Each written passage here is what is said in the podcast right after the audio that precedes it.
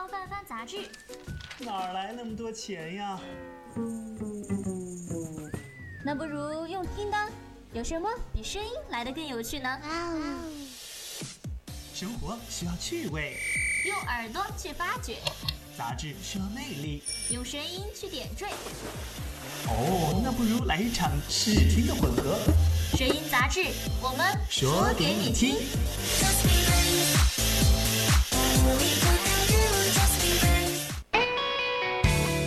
累了一天，放松一下心情，欢迎收听声音杂志。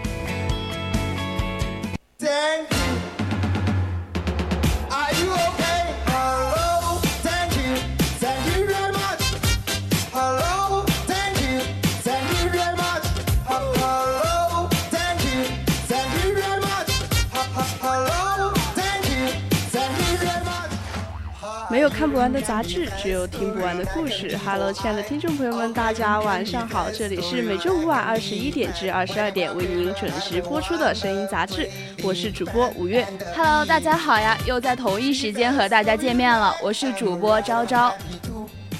哎呀，这我不得不吐槽哈，这军训完之后，这天气是越发的冷了哈。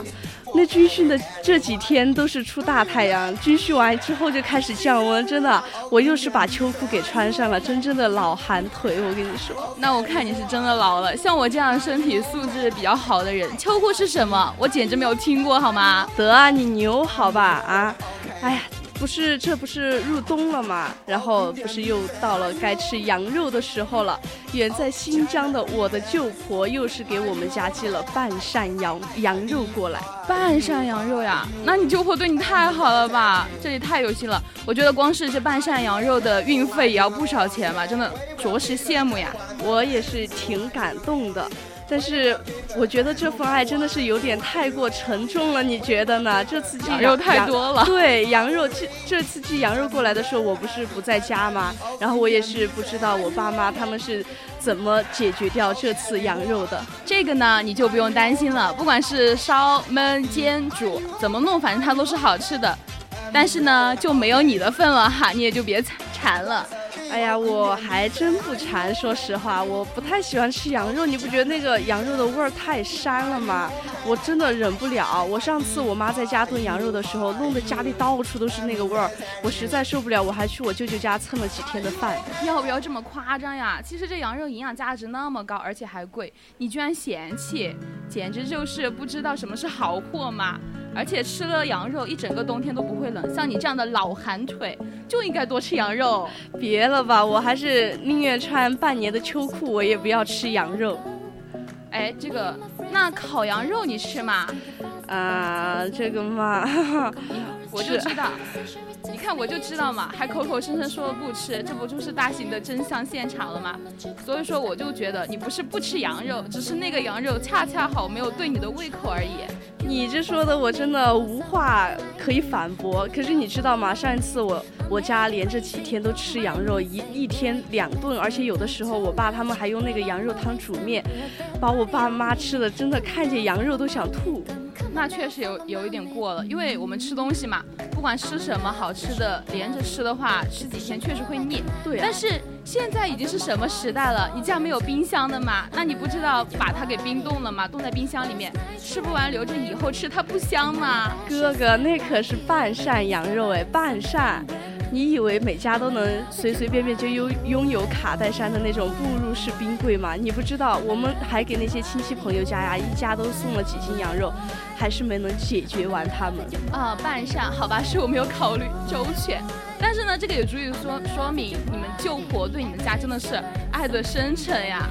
哎，这也是一个原因吧。但是还有一个重要的原因就是。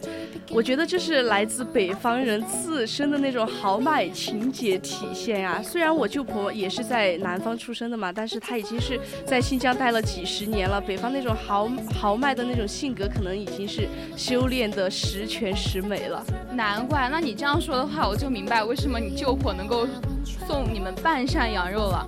所以说今天就要跟大家吐吐槽一下，我们五月主播收到半扇羊肉的那个感觉状态了，真的是懵了。对，那感兴趣的听众朋友呢，就可以在蜻蜓荔枝平台上搜索 VOC 广播电台收听我们的节目，同时呢，也可以加入我们的 QQ 听友四群二七五幺三幺二九八，加入我们的讨论。不仅如此，你还可以在微博艾特 VOC 广播电台给我们的主播发私信，或者是关注我们的微信公众号 FM 一零零青春调频。将你的想法告诉告诉主播。好啦，那我们赶快就进入今天的话题讨论吧。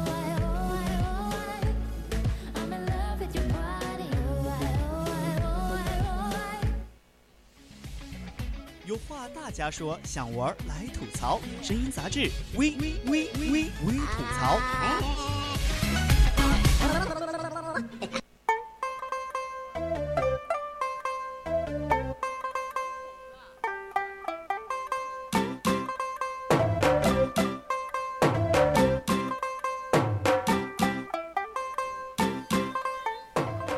其实说实话，每次我舅婆从新疆给我寄点东西过来的时候，我都是懵逼的状态。除了那半扇羊肉之外吧，她还给我寄过两箱苹果、一箱香梨，还有一箱红枣干。我真的从来没有想过有一天我能吃苹果吃到吐，你知道吗？哎，我也不喜欢吃苹果，但是我觉得不只是你吧，我想应该所有人吃两箱苹果都能够吃到怀疑人生吧。而且这南方也不像北方那样就有天然的冰箱，如果不赶紧吃掉的话，那苹果烂得很快，扔了也确实是很很可惜。对我前前几天给我妈发那个视频通话的时候，我妈给我说，她说舅婆又给我们家寄了六箱苹果，六箱真的很多了。嗯，虽然我觉得新疆的苹果是真的好吃，但是真的惊喜之余还有一点惊吓。但是我觉得这个苹果太多了确实不好，像是我，我一次性吃苹果一个我真的吃不了，我只能吃半个。那你胃着实有点小哈，主是主要是不想吃而已。但是我觉得这样太多了，毫不怀疑啊，就每个把食材当做礼物送的人哈，内心一定都住着一个北方菜市场摊主。郑姐，我真的，当我在手机上那种见过那些北方人。那种成吨成吨的囤大白菜的壮举之后，作为南方人的我，真的已经没有什么能够让我觉得意外的操作了。所以说，在你收到来自新疆旧婆运来的半扇羊的时候，你还是立刻感受到了巨大的冲击，是吧？对，真的太吓人了吧？那肯定啊！要是换做我收到这半扇羊肉的话，我肯定当场懵在原地，然后久久都回不过神。但是呢，也会在在想到底该怎么吃它。嗯，这个就是我爸妈的，呃，想想他该想的问题了。因为我不吃羊肉，但是像这种见过大场面的我，是不会被这种半扇羊肉的场面给震慑住的。最多就只会在接下来的小半年里历经历从不舍得吃到吃到吐的过程。你这算是痛并快乐着。虽然说我没有北方的亲戚朋友啊，但是我有来自沿海的干爹呀。所以说，当我收到像你们那种半扇羊肉，我就是一箱螃蟹的时候，你知道那个感觉吗？也是很懵逼的，很懵吗？对啊，为什么说到螃蟹不应该很高兴吗？要知道，这年头螃蟹也是不便宜的呀。这种在一些人眼里能够就把秋天的幸福指数提高八百度的食物，对于另外一些人来说，可能就是味同嚼瓜子壳，还有那种基本基本上是没有什么滋味的原味瓜子壳，而且。他你们都说那个嗯，螃蟹的蟹黄很好吃是吧？对啊，但是我真的觉得它好难吃呀。那你味觉出问题了吧？那可是螃蟹呀，你你要是肉，清蒸不好吃，吃肉。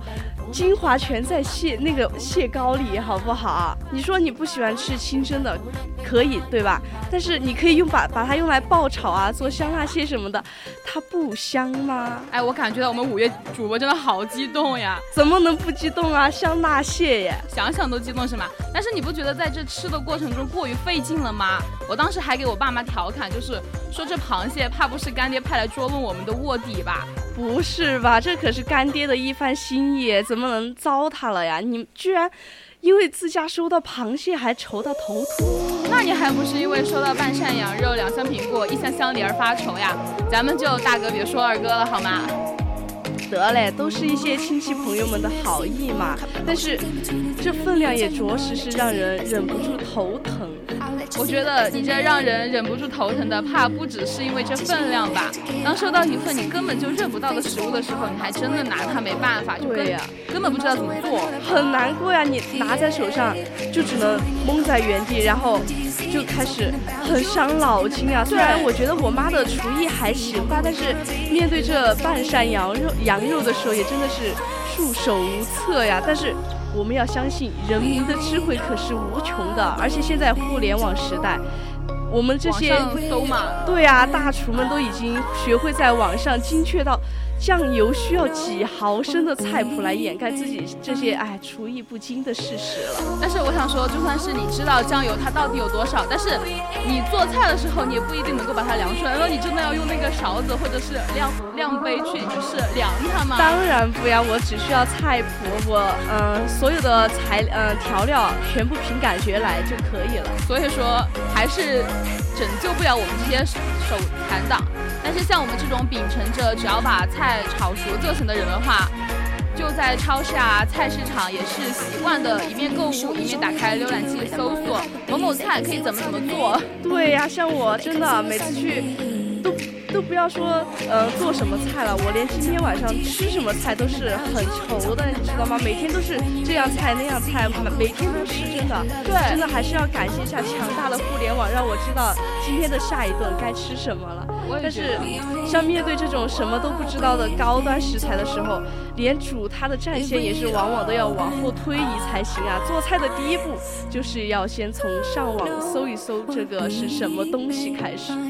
我也是觉得，就是比如说之前不是疫情嘛，然后当时我们四川不就是给武汉那边送了那个折耳根，但是武汉的人不知道呀，他不认识，然后就说啊，这是送了什么，然后也不知道该怎么吃。那个新闻你有看过吗？呃，我没看过，但是折耳根的话，你我知道它是什么，但是你送给我，我也对，而且因为那边的人是真的不知道，因为折耳根是在四川才比较有的嘛，别的地方真的没有，我都。不知道折耳根是什么时候开始出现在我生活当中的？我觉得这个味道真的太难闻了吧！我都在想，就是如果回到上个世纪五六十年年代的话，互联网那个时候不是还不发达嘛？那遇到这种不认识的食材该怎么办呢？还是那句话，你要相信啊，人民的智慧那是无穷的呀。但是天知道全国有多少人是热衷于给这种亲戚朋友送妈都不认识的食材，那就有多少家庭一面是等着米下锅，一面还要眼巴巴的等着万能的网友来为自己指点迷津。想起曾经亲戚送来的一箱一箱海鲜，当我兴致勃勃打开箱子的时候。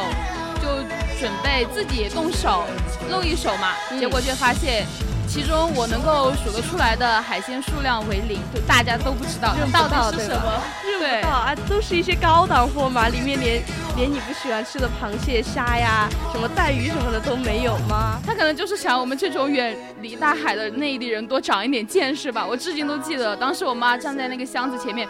那疑惑的小表情真的是好好笑，那还真是没想到吧，在这个人类都已经冲出地球种菜的时代的时候，那真的居然还有那么多陌生的名词尚未被记录在我们自己的食谱当中。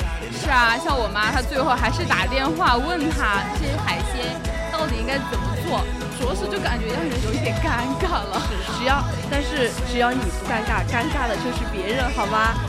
虽然就是没有见过的东西很多，但是中国人的那种深刻在基因里的吃货天赋呀，真的又绝对不允许我们是因为认不出食食材就对这种美食而望望而却步。倒也是啥都能吃嘛，但是现实还是很骨感的哈。我身边就有一个本着节约是最大美德的好朋友，他曾经就是为了处理朋友送来的一箱奇形怪状的海鲜，足足恶补了一个晚上的刺身料理视频。那这为了吃还是奉献的蛮多的哈。我真的，那让我来猜一猜哈，他是不是最后得得偿所愿的吃到了自己的海鲜刺身拼盘了呢？那当然是没有的了。嗯，当他信心血满满就是在开一个名为叫海鞘的食材之后，就被一道长达半米的水柱吓到手足无措了，那个感觉就突然一下，真的很吓人，好吗？哦，那这个就很恼火了呀！做了那么多功课，最终还是被现实打败了，哎，真的又是一个可怜的吃货人儿啊！所以说啊，面对仿佛遭遇洪水洗劫一般的料理台啊，他也是终于就悟出了一个真理，就是疯子就算再怎么去叫嚣自己会了，手还是会很理智的打击你，不会就是不会。不仅他自己没有想到，可能海超也是想都没有想过，自己这一辈子吧，还能让人悟出一个道理，这一辈子也是值了呀，死了也算是值了。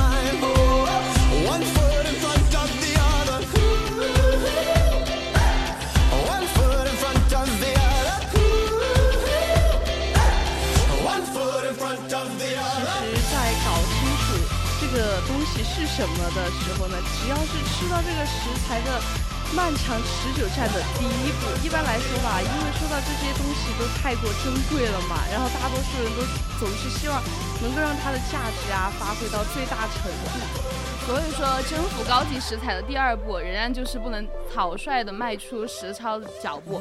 对于一名光荣的打工人来说，哈，自信来源于数百个日夜兢兢业业的埋头作业。没错，就比如说刚才你你说的那你的那位好朋友对哈，真的，但是很可惜，不管是视频里那些大厨们高端大气上档次的处理手法呀，还是低调奢华有内涵的成品哈，往往都是和那我们这种现实的人操作的时候一片狼藉，形成鲜明的对比呀。就比如说我那位憨憨朋友是吧？又说的你那么有点心疼他。。对，心疼他两秒。哎，所以那些终于是看清了这鸡肋的一步，未必是会给他们的主菜大爷带来任何助力的朋友，哎呀，简直是干脆连临时抱佛脚这一步都是省了呀。那我觉得如何处理那些奇怪的食物哈，强大的吃货们给出的答案就是入乡随俗，那真的就很简单粗暴了呀。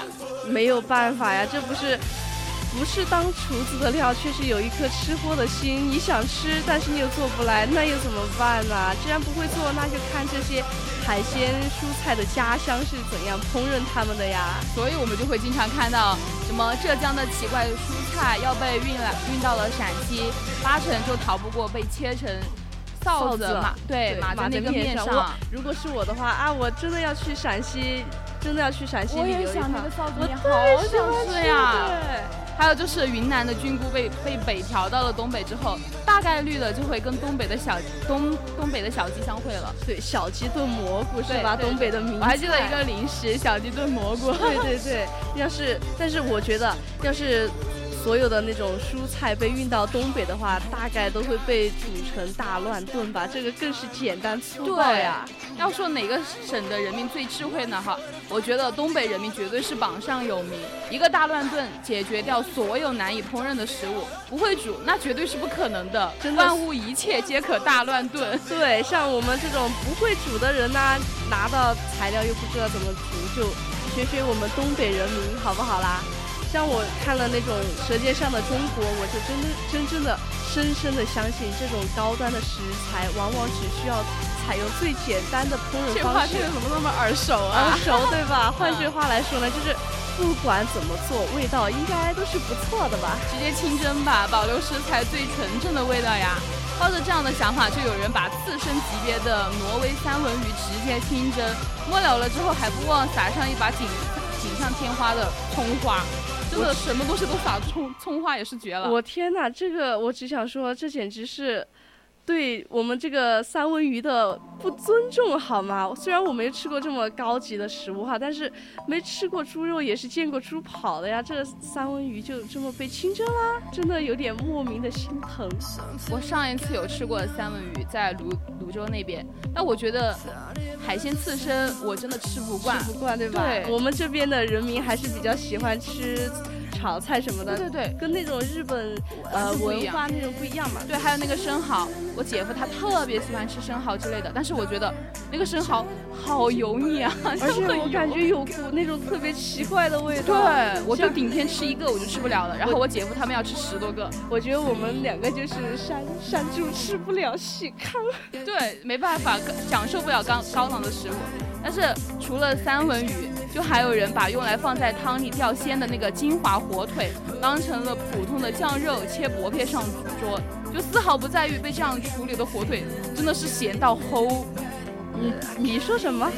你说那个火腿是用来吊高汤的吗？我真的我以为火腿就是直接吃了就好了。它不是吊高汤的吗？那个嗯呃火锅火锅里面把它放在那个清汤里面的。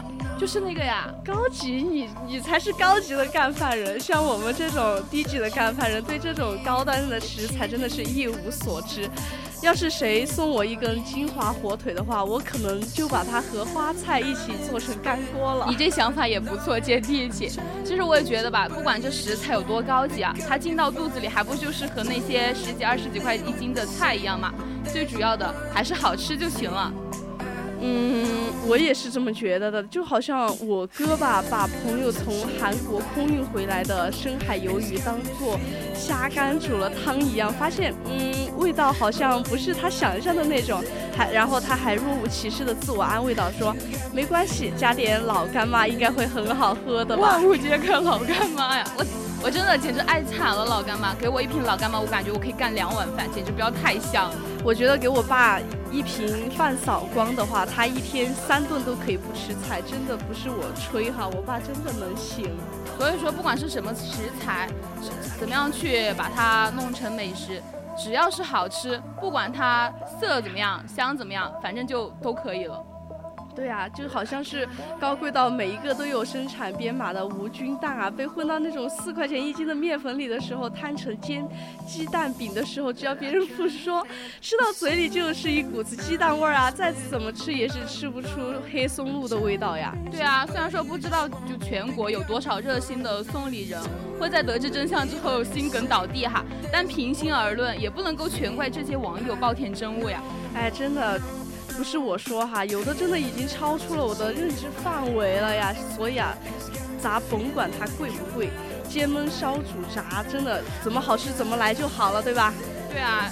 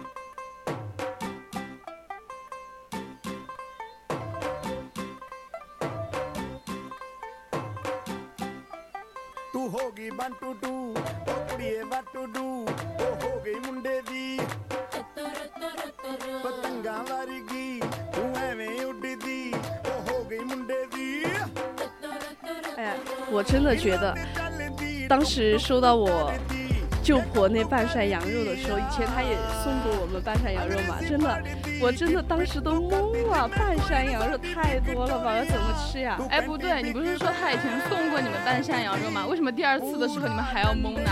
那你们不应该第一次的时候就应该把就应该想到他之后还会再送你们第二次，然后把应对的方案给想出来嘛。那我还真是没想过他还会再送我第二次，这北方人真的太实诚了，对吧？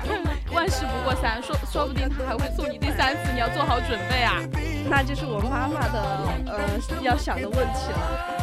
那现在也是到了我们北京时间的二十一点二十八分了，我们今今天的上半段的节目就到这里结束了，不要走开，下半段的节目更加精彩。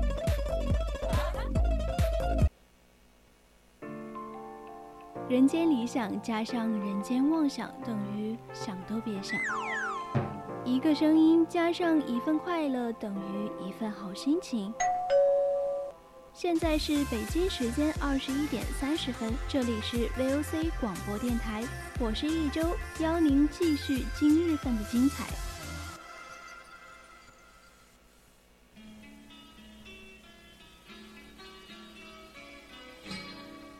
不知道从什么时候开始，在什么东西上面都有个日期。秋刀鱼会过期，肉罐头会过期。我开始怀疑，在这个世界上还有什么东西是不会过期的。哎，小兄弟，我来告诉你，这世上声音是不会过期的。而且这声音使用得当，还可以大杀四方。如果练到绝顶，即可称霸武林。看你骨骼惊奇是万中无一的武学奇才，就悄悄告诉你啦，在这宜宾的一座山脉上，有一武林大派 VOC。他们专修各种可女人，可汉子，可逗趣，可高冷，性感柔美，清新可爱，没问题，分分钟切换。江湖上传言，VOC 千秋万代，一统江湖，万岁万岁万万岁！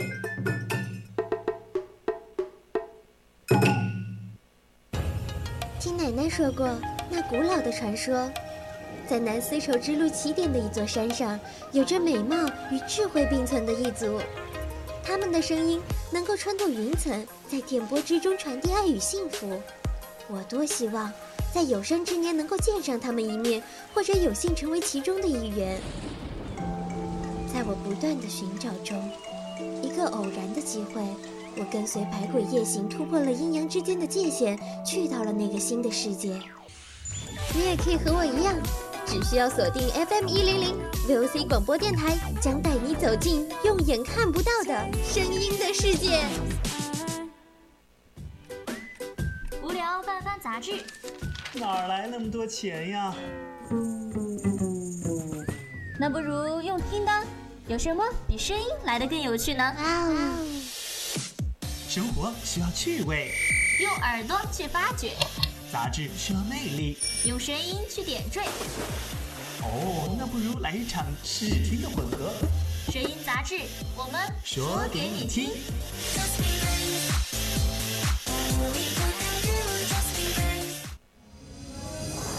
点亮眼睛，唤醒耳朵。这里是声音杂志。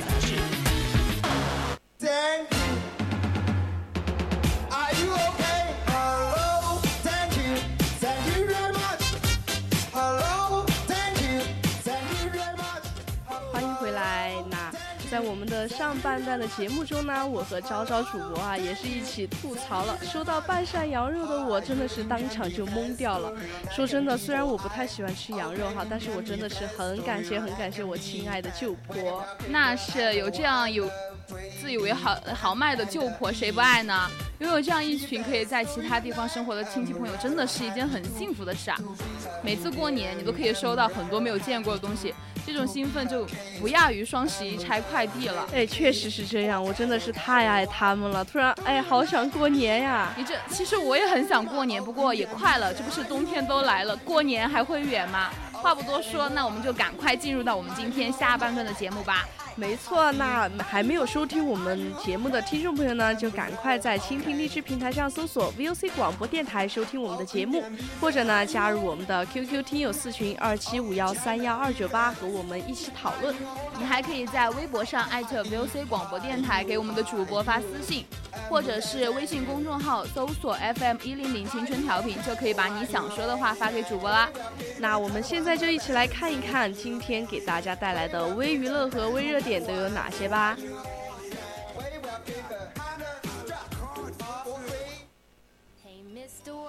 看新鲜，听八卦，声音杂志微娱乐。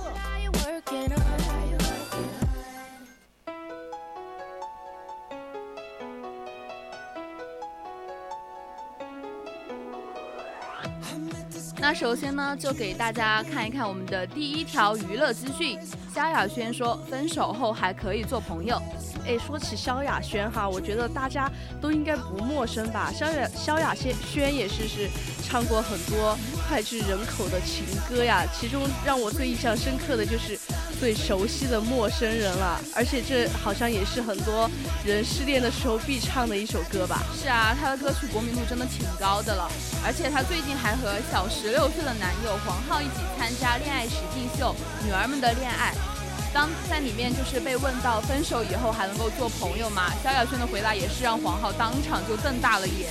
哎，其实说到他们两个人的爱情哈，萧亚轩和黄浩在恋爱公开后也是不时的有在社交网网站上有秀恩爱什么的，而且还经常是登上新闻的版面。对，自从官宣参加了女儿们的恋爱后呢，两个人在节目中的一举一动也是成为大家关注的焦点。没错，就像是在最新播出的内容中，小两口一起玩真心话大冒险，其中一个问题就是分手以后还能够做朋友吗？所以说，当时黄浩念完这个题目之后就直接说我不能，但是萧亚轩却表示可以。他说，你爱就会产生感情，感情升华之后就会产生友情。即便是已经分手了，但是还是有感情在的。对啊，我觉得，嗯，也还是说得通。对啊，分手了之后，如果和平分手，大家没有什么矛盾的话，还是可以当朋友的呀。我觉得萧亚轩认为分手，分手之后还是可以当朋友，我觉得挺好的。但是像黄浩就觉得，如果能够做朋友的话，那么在一起的时候就不是真的爱了。但是萧亚轩就觉得这就是升华呀。然后我觉得听完萧亚轩的整套的回答之后，就是黄浩真的是几乎无法置信的瞪大了双眼呀！我也是没有想到萧亚轩会这样回答，而且紧接着他的朋友还给他们挖坑了，说会不会在前任生日的时候凌晨一点零点一到就给他们传生日快乐？黄浩他就说，如果真的是特地传生日快乐的话，那就是还有感情。但是萧亚轩则说，不断的说这个是升华，还是有可能就是因为手机忘了删除提醒了。我我真的不只是黄浩吧，我真的是我的话听了也是挺惊讶的呀。但是好多网友就觉得是萧亚轩的对爱的那种一种反应了。对啊，其实对于这段真心话大冒险，许多网友都是起了一身冷汗哈。直呼这道题目根本就是送命题，还有人注意到就黄浩的表情。认为黄浩真的是相当介意萧亚轩的答案，但是呢，这也可以说是黄浩相当爱萧亚轩的一个表现吧。我也觉得是这样的，我觉得黄浩还是挺喜欢萧亚轩的。对。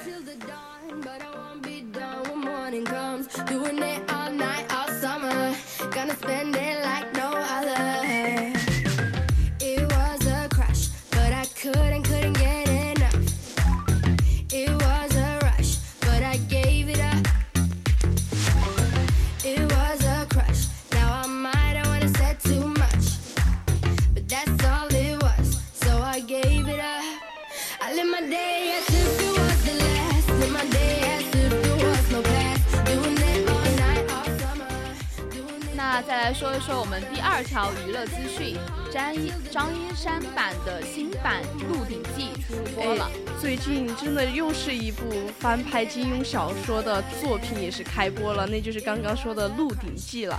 听到这个名字，相信大家都不陌生吧？肯定呀。不知道哎，我们的昭昭主播有没有看呢？我倒是没有看，因为这个还是抖音还有那个微博。热搜才知道的嘛，而且还是不太好的热搜，那这个我就觉得有劝退我呀，因为他都说了，《鹿鼎记》的豆瓣评分才只有二点五分，二点五分呀，什么概念？太低了，对啊，嗯，你这种不去看的反应，那倒也是正常对吧？对，正常的。我也是没有想到张一山主演的《鹿鼎记》这一播出，迎接他的却是这么。多的差评，而且更没想到的是，这个豆瓣评分真的也太低了吧，才二点五分。所有，而且是所有版本《鹿鼎记》中评分是最低的一部啊！就是啊，想当初新版《鹿鼎记》官宣的时候，不少网友都会说，呃，就是张一山主演的韦小宝嘛，就比较抱有期待。毕竟从《家有儿女》到那个《余罪》，还有《春风十里不如你》，他都是到了一些挺古灵精怪的角色吧。但是饰演韦小宝的话，他应该也是不在话下的。我我觉得他那个性格啊，平时在在外面表现出的性格，我觉得也是挺搞怪的呀。但是，哎，当。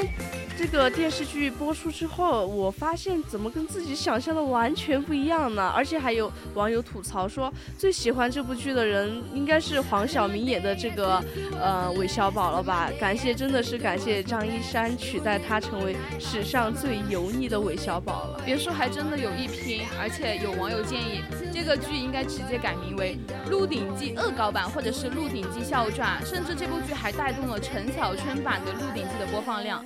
不少人都去重温打卡，这版《鹿鼎记》真的也是目前最受认可的版本。我之前也看过这一版，就只有看过那个陈小春的那版。我也是，我一直以为就只有这一这一这一版，我也是没想到有那么多版。哎呀，这个但是这这新翻拍的这部剧真的。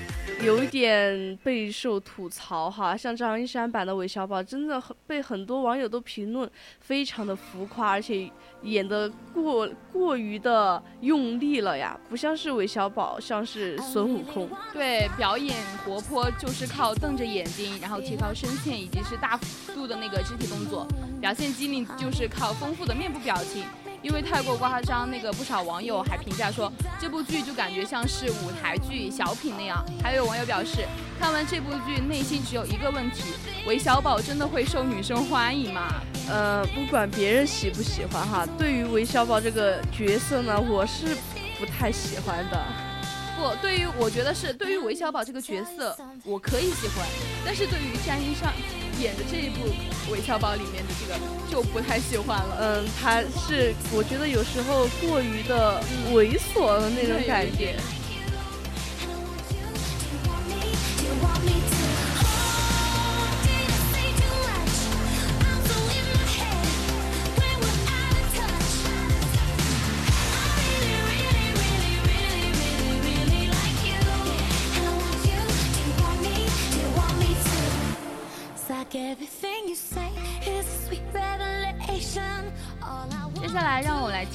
一条娱乐资讯。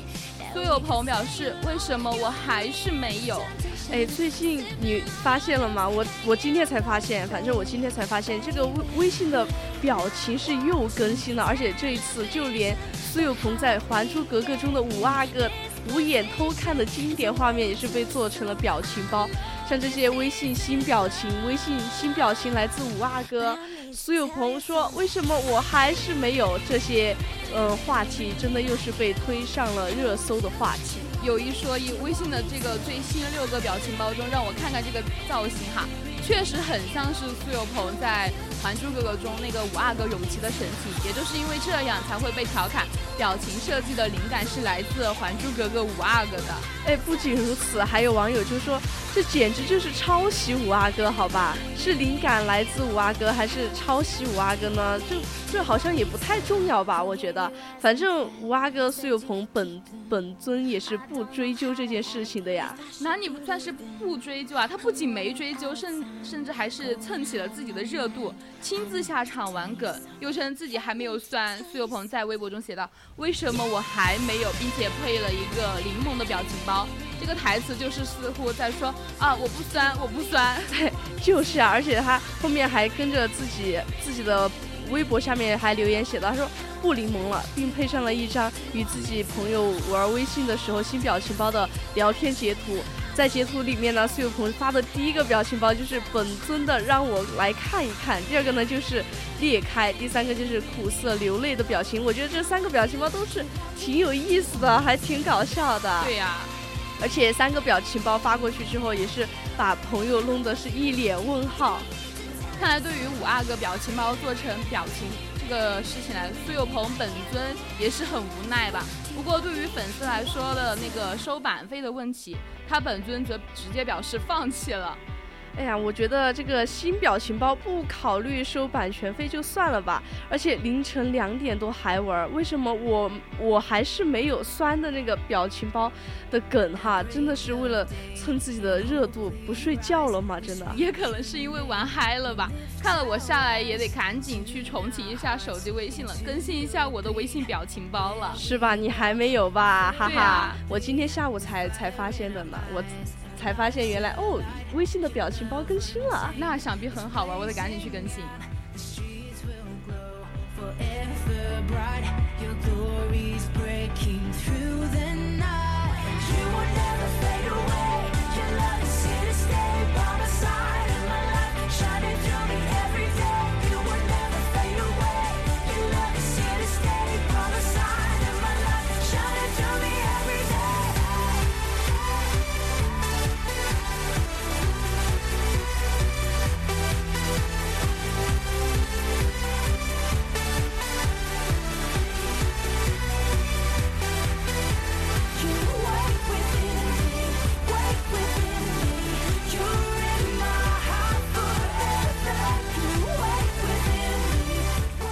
就让我们来听一下最后一条娱乐资讯：金晨、张继科吃饭仪式感分歧。哎，又说到金晨和张继科了哈，我们上个周也是做了他们两个的娱乐资讯呢。对啊，也是没有想到他们两个又上热热搜了，而这次的热搜还是因为吃饭，也是没谁了哈。没错呀，像金晨、张继科吃饭仪式感出现分歧。就不得不说哈，张他们两个真的聊天太耿直了一点吧？我觉得，在说到一个关于一天中最有意思的事情的时候，金晨就觉得一天中一天中最有意思的事情呢就是吃饭，哎，和我一样哈。但是张继科就是说，他说一天中最没有意思的一件事情就是吃饭了。我看到他们两个这么样大大咧咧、直接的聊天方式，不禁还是想想这个大姨大舅组合真的是太逗了。不过还是有网友表示，看完这个节目，只觉得对金金晨的好感是倍增的，但是呢，对张张继科就感觉是粉转路了。对，我觉得可能是，嗯，他有时候太随便了吧，感觉生活过得是很没有意思的呀。但是因为张继科本身就是运动员嘛，我觉得他可能是习惯了这样的方式，对吧？就是一切都有目标，但是生活呢，还是有很多蹉跎岁月的浪漫浪漫在的呀。对啊，因为他是运动员，在几十年的那个运动员生涯里，对每天忙于训练的运动员来说，确实食物和食量都是有严格要求的。在食物吃饭就是随便吃呀，又哪里来的仪式感呢？哎呀，确实是这样的。我觉得感觉这个节目出来哈，网上就有好多都在骂张继科，就感觉他还挺惨的呀。但是。就是嗯，还不是事实哈，而是剪辑的问题吧。我觉得，就是有些后期剪辑真的有有那种断断章取义的那种感觉，真的剪辑害人啊！可不嘛，节目组不这样的话，节目又哪里来的热度呢？那他也不可能就这样上那个热搜呀。对。不过还是希望大家理智一点，用何炅老师的话来说的话，就是赞赏的话可以脱口而出，但是批评的话还是要三思而后行。没错，我觉得我们还是不要去当那种键盘侠了吧。对。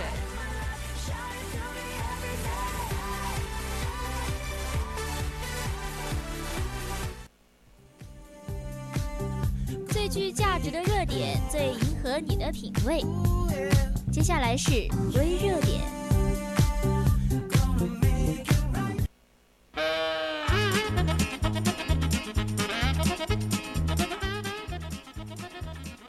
来，让我们看一看我们的热点资讯。丁真签约了，有五险一金，每月三千五。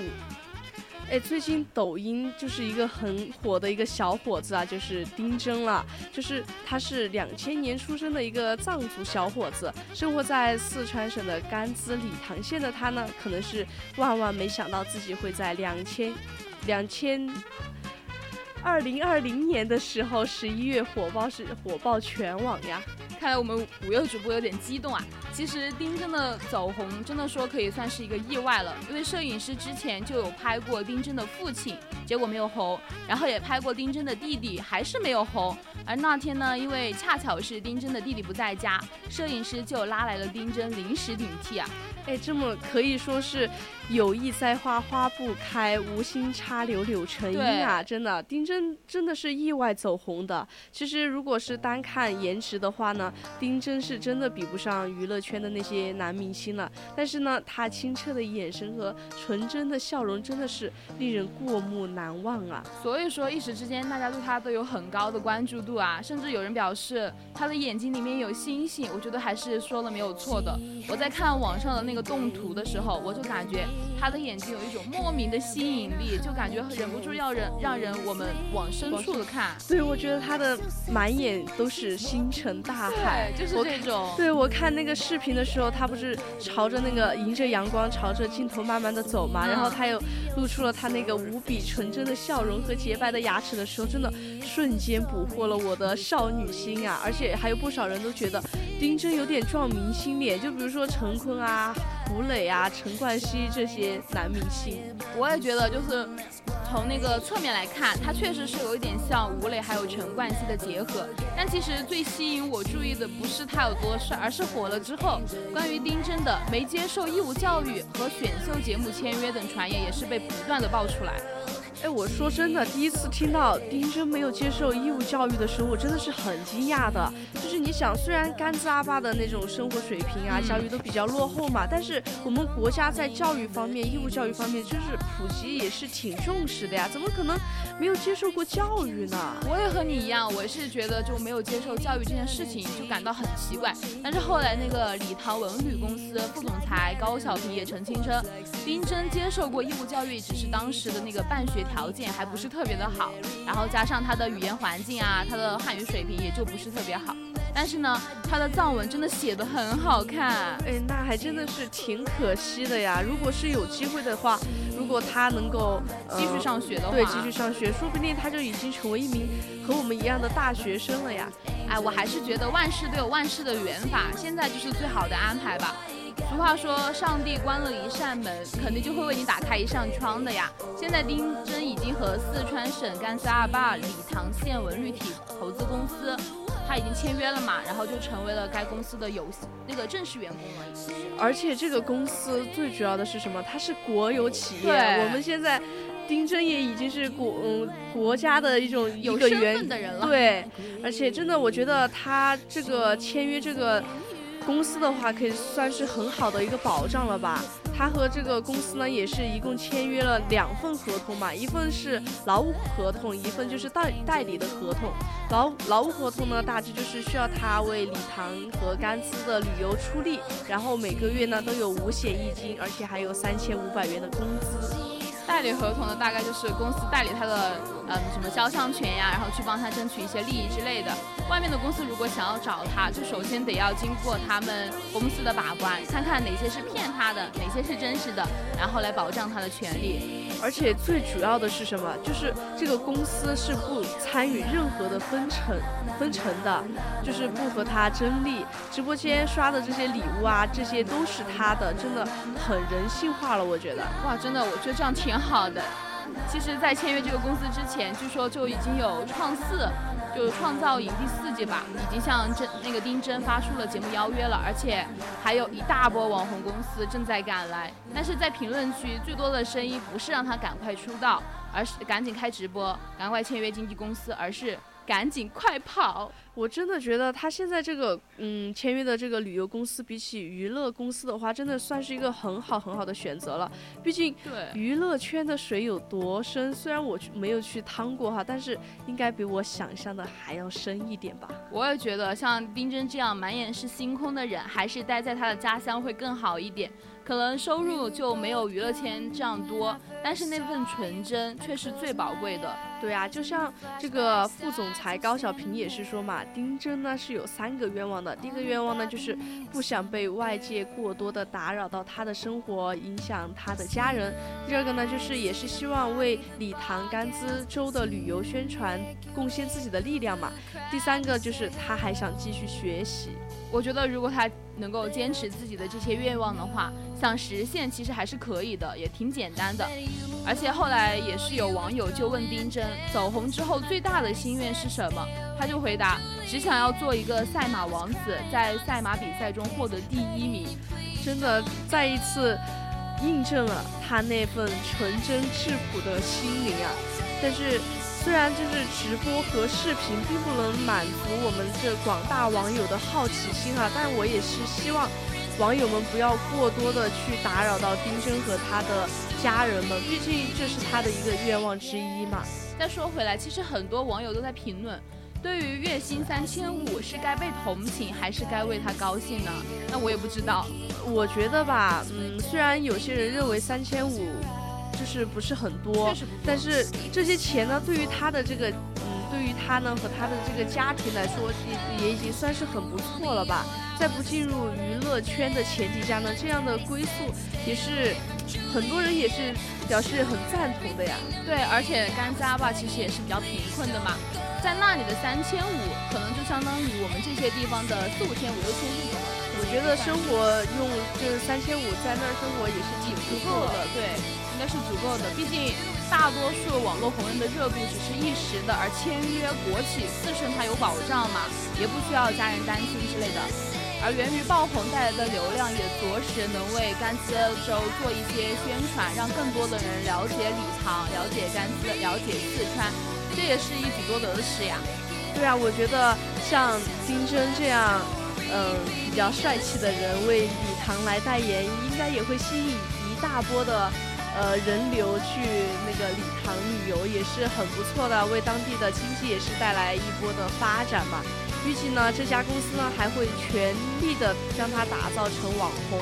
其实可能除了扣除这种成本之外呢，打赏和其他活动的收入呢也是全部的归丁真个人所有。对，短期来看好像确实没有当明星那么赚钱，但是从长远来看的话。丁真这一步棋可能是走对了，留在当地可以保持他的纯真，还不用再放牛，彻底的改善了家庭的环境。最重要的是，可以为家乡的旅游做出一些贡献。确实是这样的，也是不知道下一次去礼堂的时候会不会看到不远处就有丁真的宣传海报呢？我觉得肯定是可以的呀，只希望这位康巴小伙能够好好的利用一下自己的优势，为自己呢开辟出一片天地，也为家乡带去一点人气，避免热度过去，然后成为网络的抛弃物。